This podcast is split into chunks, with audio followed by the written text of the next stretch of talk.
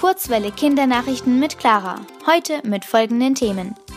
EU verschärft Klimaziel für 2030. Deutschland erreicht Corona-Höchstwerte und neue Nagetierart aus der Kreidezeit entdeckt. Brüssel.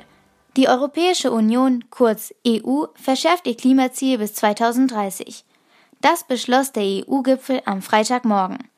Der Ausstoß von Treibhausgasen soll um mehr als die Hälfte unter den Wert von 1990 sinken. Das verschärfte Ziel soll zum Beispiel die Erderwärmung bremsen. Treibhausgase sind Gase in unserer Atmosphäre, die die Wärmestrahlung von der Erde aufnehmen. Gleichzeitig geben sie sie dann Richtung Weltall und Richtung Erdoberfläche wieder ab. So wird unsere Atmosphäre zusätzlich erwärmt. München. Am Freitag gab das Robert Koch Institut, kurz RKI, mit fast 30.000 Neuinfektionen und 598 Toten einen neuen Höchststand seit Beginn der Corona-Pandemie bekannt.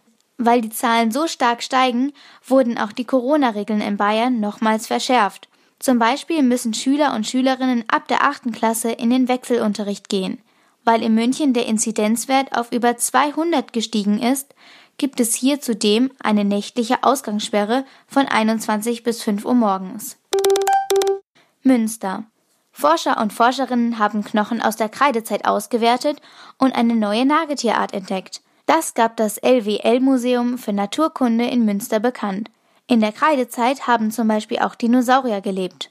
Laut Forschern und Forscherinnen sind die Knochen 125 Millionen Jahre alt.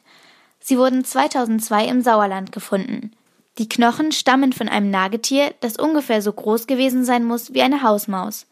Das Erstaunliche ist, dass die Tiere sogar noch gelebt haben sollen, als die Dinosaurier schon ausgestorben waren.